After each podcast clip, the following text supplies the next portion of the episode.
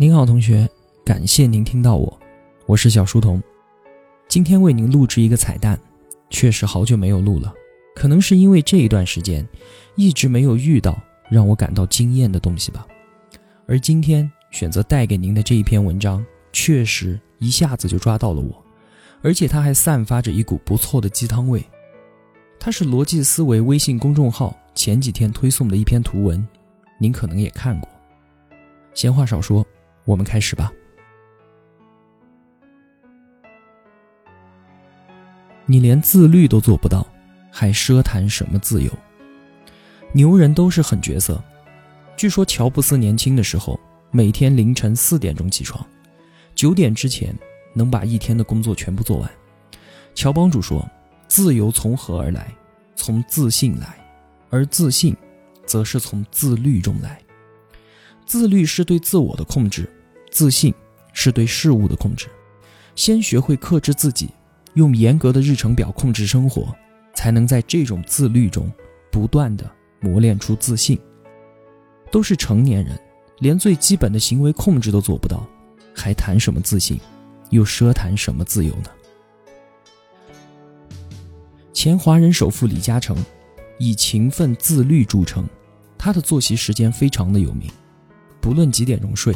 在清晨五点五十九分闹钟响起后起床，随后读新闻，打一个半小时的高尔夫，然后去办公室开始工作，数十年如一日，自律，几近于自虐。印象里的牛人都是狠角色，自虐和虐他必居其一，或者两条都占。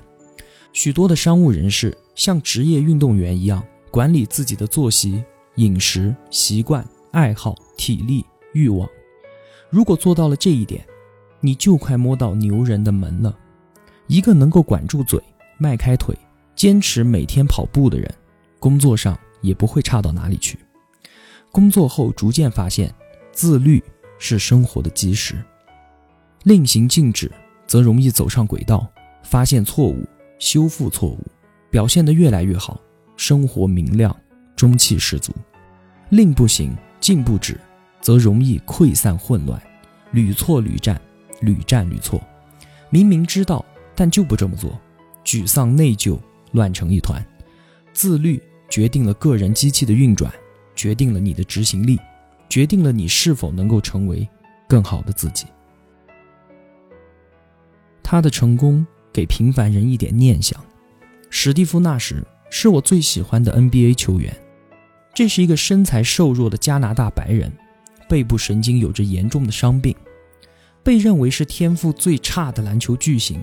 而这样一个人，连续两个赛季获得了最有价值球员的称号，而历史上只有十个人做到了这一点，其余九个人，他们都是乔丹、张伯伦这样的旷世大神。那时出了名的自律，不沾糖、油炸和深加工的食品。训练日里，他一天吃六餐。他和队友希尔彼此劝励，不吃巧克力，不吃高热量。希尔还偶尔犯戒被抓到，而纳什呢，却真的没有见到破例。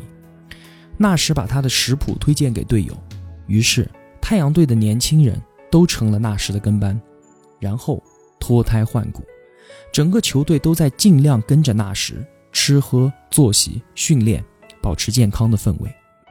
纳什的成功给了平凡的普通人一点点念想。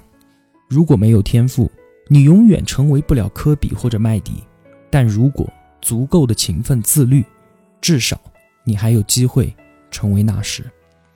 天赋是上天给的，自律决定权在你。让欲望匹配你的现实，欲望管理是重要的人生技能。是要尽早培养锻炼的素养。从性感的角度，过度的欲望会吞噬你。饮食男女，人之大欲，欲望连同本心，不必畏惧。但过度的欲望却并非如此。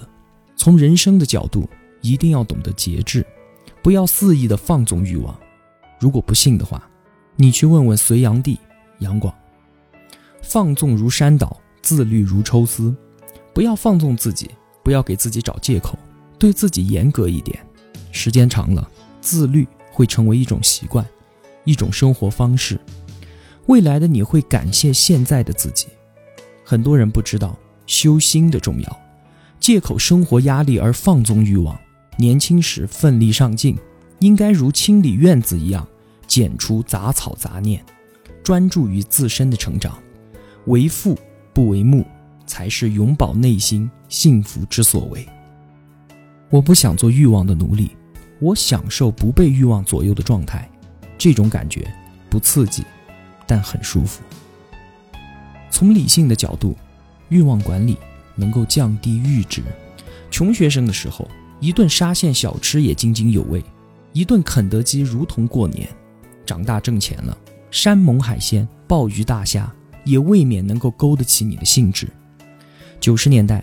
武侠小说的爱情描写的能把你看得面红耳赤，网络色情泛滥的今天，你居然对生活中的女人都没有了想法，何以至此呢？阈值使然，不断继续的刺激抬高了欲望的触发点。人们常说，年轻吃苦不是苦，是福气，这不纯粹是鸡汤，有逻辑基础的。年少吃苦是一种逆风飞扬的快乐。年老吃苦，则是风中残烛的悲凉。先苦后甜，可以忆苦思甜；先甜后苦，只能垂泪养育了。一定程度的禁欲和自控是必要的，这是防止阈值升高的有效手段。欲望永无止境，中彩票的极度兴奋也只会持续十八个月。最幸福的方式是让欲望一点点释放。让欲望匹配你的现实。漂泊北京，合租房子，独租大房子，拥有自己的房子了，当上总经理，出任 CEO，走上人生巅峰。而如果这个经历反过来呢？那真是一个悲伤的故事。所谓的工作狂，可能只是不够自律。刚工作那会儿，不懂得节奏。是个时间都被工作填满的工作狂，研究时间管理之后，发现工作生活有很大的改进空间。尝试做计划、写日记，构建自己的时间管理系统，平衡好工作和家庭。慢慢的，我开始从繁琐的事物中抽出身来，跳出画来看画。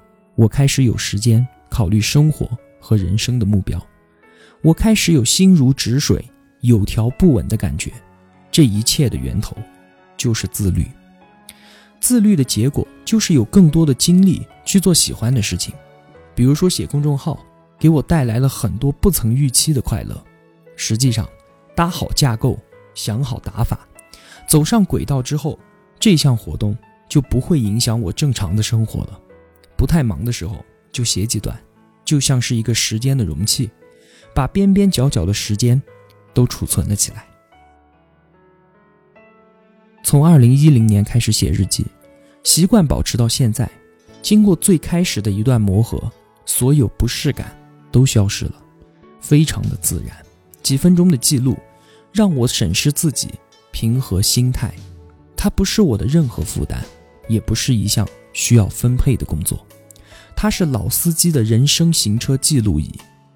几年前开始早睡早起，从最初的不舒服、不适应，到现在的每天六点自然醒。早起的好处是巨大的，凭空多出精华般的两小时，能够从容不迫的好好吃早饭，错开拥堵的早高峰，午饭质量更高，晚饭吃得更少，睡眠更踏实。当身体变得越来越棒的时候，面对的是一个与众不同的世界。自律，让我能去享受生活中最好的一面。自律，让你自由。我的人生目标是自由，它包括了财务、时间和角色自由这三个维度。感谢这个色彩斑斓、机遇涌动的时代，让这个目标看起来并非不可企及，但这需要几十年的精耕细作，连续稳定的。正向积累，脚踏实地的点滴付出，还有持续不懈的自律。自律，让你自由。好了，这个就是今天想送给您的，希望您喜欢。祝您健康快乐。